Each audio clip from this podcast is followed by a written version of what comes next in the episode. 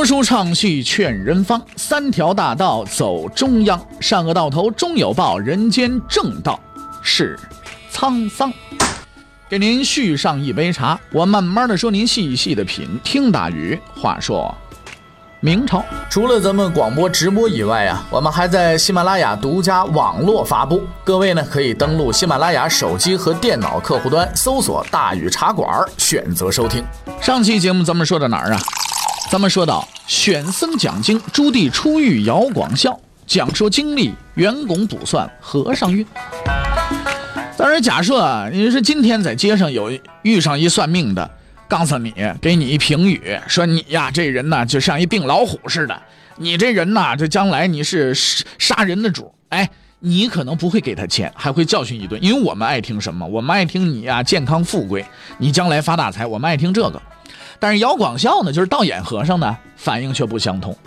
他一听怎么着，我将来是啊，会搅乱这个世界，我会杀人，我太好了。三角眼嗜杀，就这样评语，让他非常高兴。所以你也看得出来，从这点上看得出来，这个人呢，呃，真是个危险分子。这里呢，咱们还得说一个谁呀？就是刘秉忠啊，这是个什么人呢？啊，为什么说这个导演要把这个人当成偶像呢？刘秉忠也是个僧人，呃，联系后来的这个朱，呃，朱重八和道演来看呢，当时的这个和尚啊，其实是个危险的职业，经常聚集一些。呃，社会的闲散分子啊什么的啊，刘秉忠是元朝人，在忽必烈还是亲王的时候呢，被忽必烈一眼看中，并且收归属下，成为重要的谋士，为忽必烈登上帝位啊是立下了汗马功劳啊。有说这个元朝统治世界的时候，汉人没有出功劳的，其实出了不少的功劳啊。以这样的人为偶像，导演想干什么，那真的是司马昭之心，路人皆知了，对不对？不难猜，导演并不是一个清心寡欲的人。洪武年间，朱元璋曾下令有学识的僧人上礼部参加考试去。道演抓住这次招考公务员的机会，也去考了一把。考的结果怎么样呢？现在没有史料可查了。但是反正没给他官做啊，这让他非常的失望啊。他又得继续的去等啊。终于呢，他抓住了洪武十八年的这次机会，跟随燕王去了北平，在庆寿寺做了住持。那如果说他真的只做这个住持的话，也就不会发生那么多事儿了。这位本该在寺里边念经的和尚实在是不称职，他主要的活动地域不是寺庙，而是王府。他日复一日，年复一年的用同一个命题去劝说着朱棣干什么造反。从后来的史实看，道演这个人并不贪图官位，他也不爱钱财。一个不求名不求利的人，却整天把造反这事儿放在嘴边上，唯恐天下不乱。你说是不是很奇怪？他是不是他他到到底图什么呢？对不对？很明显，导演不是个精神病，是吧？不是精神分裂，他也不是说吃饱了没事干，整天想着说我上哪儿去鼓捣点事儿去，不是没有那个造反又不是什么好的娱乐活动，对不对？他怎么这么热衷啊？他要真真那么想鼓捣点事儿，跳广场舞多好啊！那如果从这个人的经历来分析，应该是不难找到答案的。驱动他的是什么呢？两个字：报复。这个怎么讲呢？道演呢是一个失落的人，他学贯古今，胸有韬略。你想，有这么多能耐的一个人，却因为种种原因而得不到重用。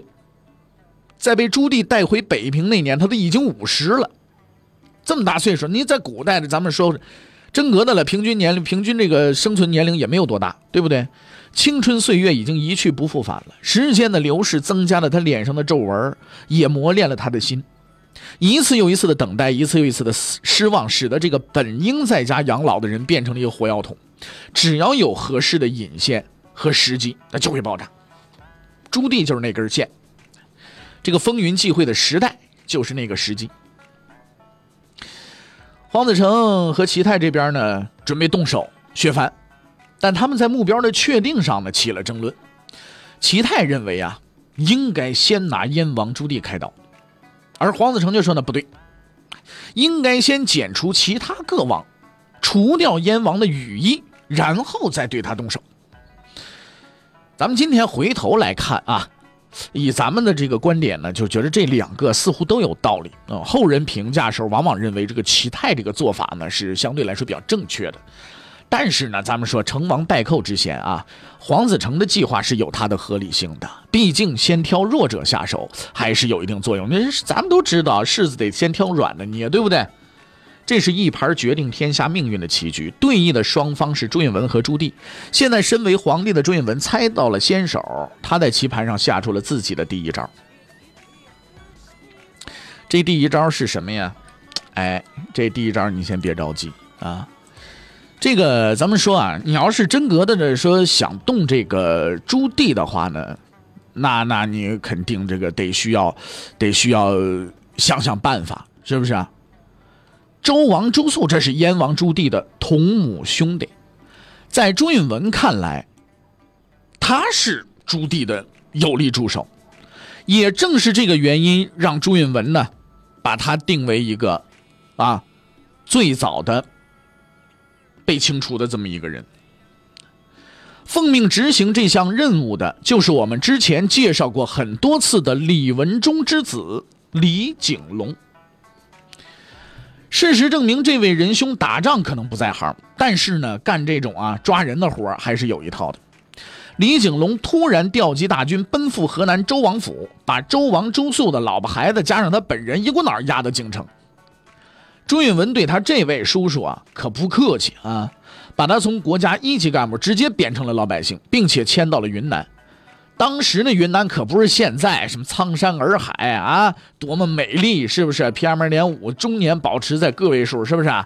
那时候人旅游资源还没充分开发呢，不是什么呃，这有小客栈了，是不是？上那儿去，好家伙，找艳遇去嘛，没那个，对吧？那地方那算是半原始状态，荒芜之地。周王朱肃就就就被放到这地方当人猿泰山去了，而这个时候建文帝呢才登基一个月，但他显然没有到新单位上班的羞涩和谦虚啊，开始收拾起他那些叔叔们来。周王是第一个，但绝对不是最后一个。而且周王很快就会发现，与后来者的遭遇相比啊，上云南去旅游就不未尝不是一件好事啊，挺好的。同年十二月，有人告发代王，说代王干什么呢？贪虐残暴，了不得了。建文帝表现出强烈的正义感啊！就这样的人必须得收拾他啊！毅然履行了皇叔犯法与庶民同罪的法律原则，把他叔叔迁到蜀地看管起来了。第二年五月，建文帝又一次大义灭亲，以不法事罪名将闵王又给逮捕了，并且贬成了老百姓。说到底，这个不法事是什么事呢？你现在你说你去查去，这呃，反正也没有仔细的记录，说什么不法事是是什么，没说清楚。就和那著名的，咱们说说岳飞的时候，咱们说过啊，那句莫须有，和那个说实在的，有有有有点有一拼。这么看来呢，在历史上要整人，实在是不需要找太多的理由，莫须有就行了。不法事，你干了不法的事我就把你逮起来啊！你你不道德了，我就把你逮起来，是不是？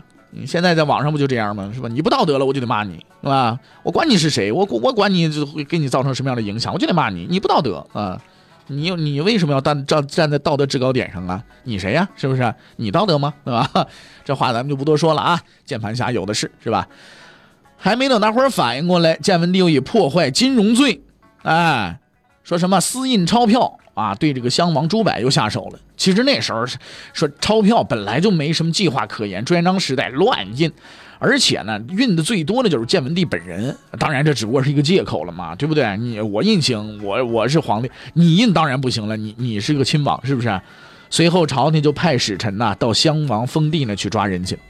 他们寻思着啊，这回呢会和以往是一样顺利的。但是意想不到的事情发生了。襄王朱柏不愧是朱元璋的子孙，有骨气。他在得知有人要来抓他的消息之后，笑着对自己手下说了：“行了，行了，行了，行了。”我亲眼看到很多在太祖手下获罪的大臣都不愿受辱，自杀而死。我乃高皇帝的儿子啊，怎么能够为求一条活路而被御吏侮辱呢？不可！也没开门迎接使臣，而是把什么老婆孩子都召集起来，紧闭宫门，一把火自焚死了。这样的惨剧并没有停滞建文帝的行动步伐。他以迅雷不及掩耳之势，又连续抓获了你，包括这个齐王和这个代王啊，此二人都被废为庶人，也真是干净利落啊，毫不留情。那都到了这个地步了，那这傻瓜也知道建文帝想干什么了，对不对？削藩嘛，把自己叔叔们这都收拾了嘛。那大伙儿可能奇怪，这怎么这些藩王们毫不反抗呢？其实原因很简单，一方面，他们呢没有燕王那样的反抗资本，而另一个更为重要的原因是，他们没有反抗的理由。在那个时代，皇帝是最高的统治者啊。到明朝的时候呢，集权中央集权已经集权到非常厉害的程度了，所有的藩王都是他的属下。你别说是皇帝的叔叔了，你就是皇帝爷爷。只要他是皇帝，你没当过你也得听他的。你不是太太上皇，是不是啊？是吧？说句难听点的话，削藩问罪还是客气的，算是给足了面子，给你点理由让你下去。如果藩王不服气，明着来的话，那大刀大棍的伺候，对不对？在至此，建文帝已经完全违反了他自己向朱元璋做出的承诺，什么以德服人呐，什么那都是说给人好听的，以德服服个屁，都被丢到九霄云外去了。他就跟一个刚上擂台的拳击手一样啊，暴风疾雨般挥出一顿王八拳，看似痛快凌厉，效果却非常的有限。这是一场残酷的政治斗争，也是一场拳赛。天真的朱允文不知道，他要参加的这场拳赛并不是三个回合的业余赛，而是十二回合的职业赛。在这种比赛当中，要抢说乱拳打死老师傅，那是根本不可能的事情。获得胜利的关键在于隐忍的耐心和准确的判断。朱允文是没错，抢着先手了，但是稀里哗啦乱下一通，这棋就让他给下烂了。他没抢到先机呀，朱棣可就即将做出自己的应应对了。这建文帝这边马上就要找上门了，难个收拾啊，这是不是？按赵本山话说，把窝棚扒了，把王八捞来，难个放血，对不对？这马上找上门来了，这朱棣呢，这不由得不。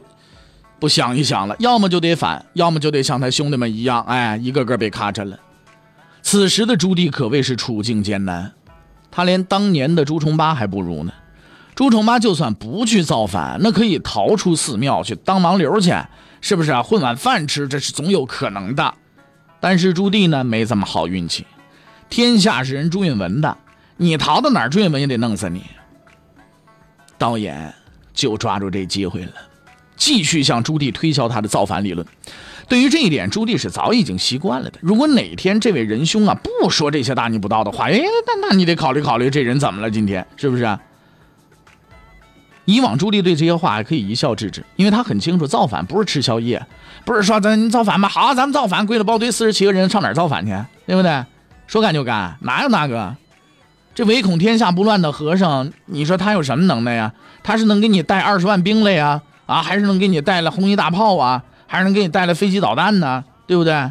他什么也没有，就光自己两片嘴，上嘴唇顶天，下嘴唇顶地，告诉你，你得造反，你就去造反去了，是不是啊？他什么都没有，他才能就我这造反，我这这这个事儿，这咱们得做得。你他没什么可失去的嘛，对不对？但是朱棣不一样啊，朱棣是藩王啊，他跟穷光蛋他有天壤之别呀。啊，你说这个，咱说姚广孝就是道演。说那么句话叫什么？失去的只能是锁链，得到的将是全世界。你朱棣呢？早是藩王了，你让他这说造反造反去，得什么？除了得皇帝位子，他别的他想得什么呀？他什么也不想要，对不对？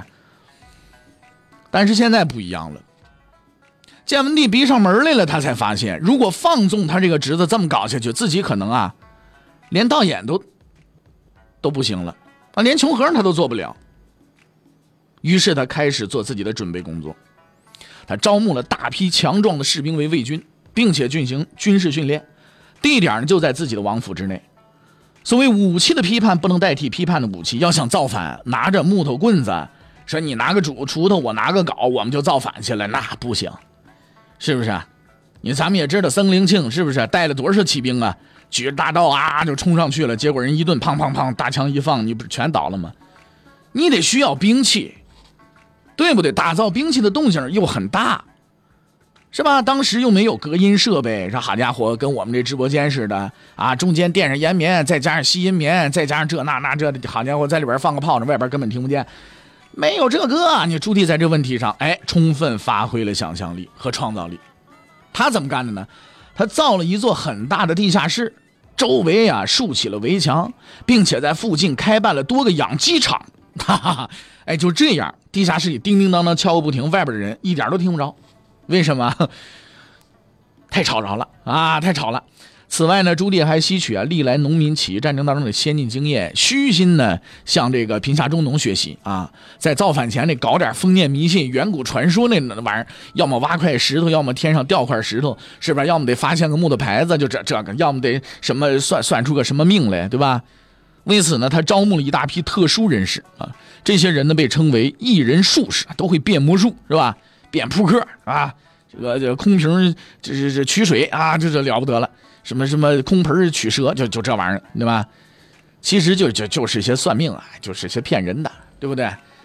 他把这些人搞来，无非就给自己壮胆嘛，顺便就做做宣传工作嘛。但是他本人也不会想到，这一举措在后来竟然发挥了意想不到的作用。建文帝在解决其他藩王的时候啊，哎，你别看他动手啊，眼睛可始终看着朱棣，因为他也清楚，所有藩王里边最有实力的就是这个。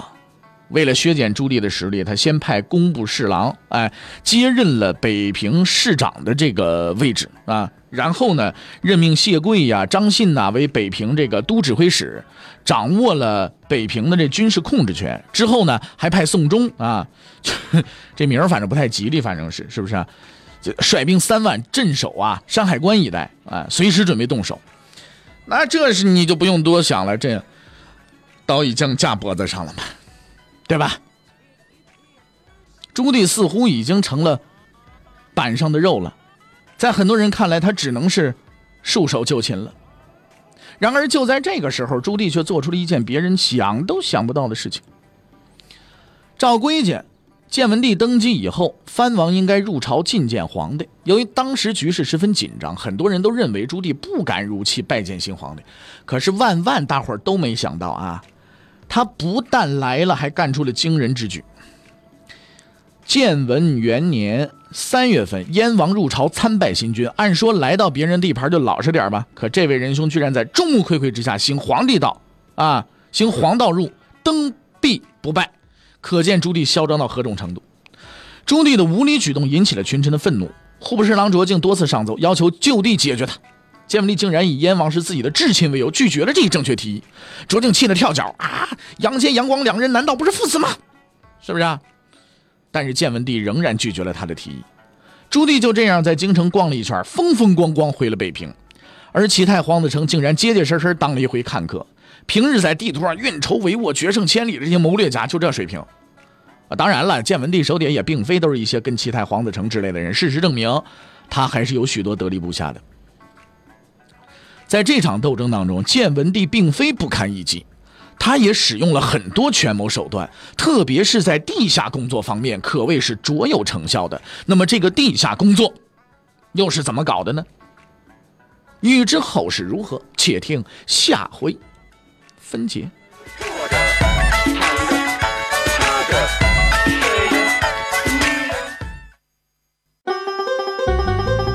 各位。你想跟大禹交流吗？你想跟大禹辩论吗？